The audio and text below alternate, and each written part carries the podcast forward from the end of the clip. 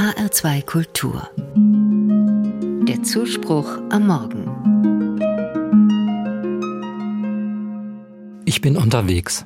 Auf einer wenig befahrenen Seitenstraße ertönt eine Stimme. Prima! Immer schön nach vorne schauen und feste in die Pedale treten. Du schaffst das. Das Fahrrad wackelt bedenklich hin und her. Der kleine Kopf mit dem Fahrradhelm auch. Mit angestrengter Miene schaut der Junge nach vorne. Dahinter läuft ein Mann. Er hält seine rechte Hand unter dem Sattel des Fahrrads. Da bringt ein Vater seinem Sohn auf dem neuen Rad das Fahrradfahren bei. Auch ich habe so einmal das Radeln gelernt, auf dem viel zu großen Damenrad meiner Mutter. Weil der Sattel zu hoch war, musste ich im Stehen in die Pedale treten. Und ich erinnere mich noch, wie erschrocken ich war, als ich merkte, dass mein Vater die Hand vom Sattel genommen hatte. Er lief mit einem Meter Abstand hinter mir her. Ich konnte also allein fahren. Da hat er gelacht und gerufen, siehst du, so geht's. Ich hatte mit einer starken Hand im Rücken gelernt, selbstständig vorwärts zu kommen. Kinder brauchen das, jemanden, der ihnen hilft und hinter ihnen steht. Nicht nur, wenn es darum geht, das Radeln zu lernen. Auf dem Weg durchs Leben gibt es viele große Herausforderungen. Manche davon in diesem Jahr.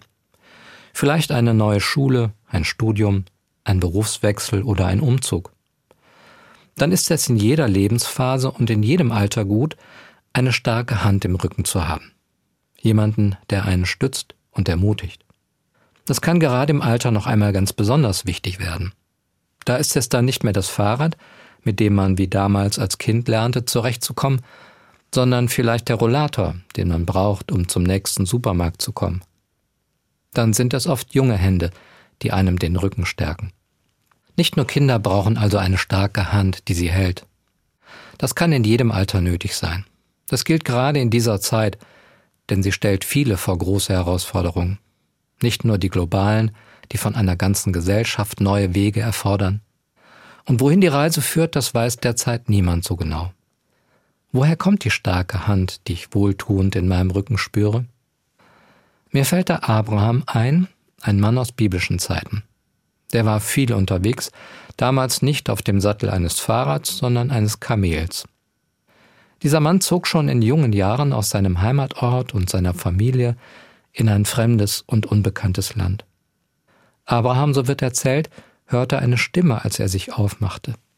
Die sagte zu ihm, Geh mutig voran, ich stehe hinter dir und ich gehe mit dir, wo immer du hingehst, und ich stärke dir den Rücken. Für Abraham war das die Stimme Gottes, der ihn ermutigte, auf seiner Lebensreise neue Wege zu gehen. Ich denke, mit diesem Gott kann auch ich durchs ganze Leben gehen. Und wenn ich mal nicht so recht weiß, wie es weitergehen soll, wenn ich innerlich hin und her schwanke, wenn ich nicht weiß, ob ich das allein schaffe, dann erinnere ich mich an die Stimme meines Vaters von damals. Siehst du, so geht's.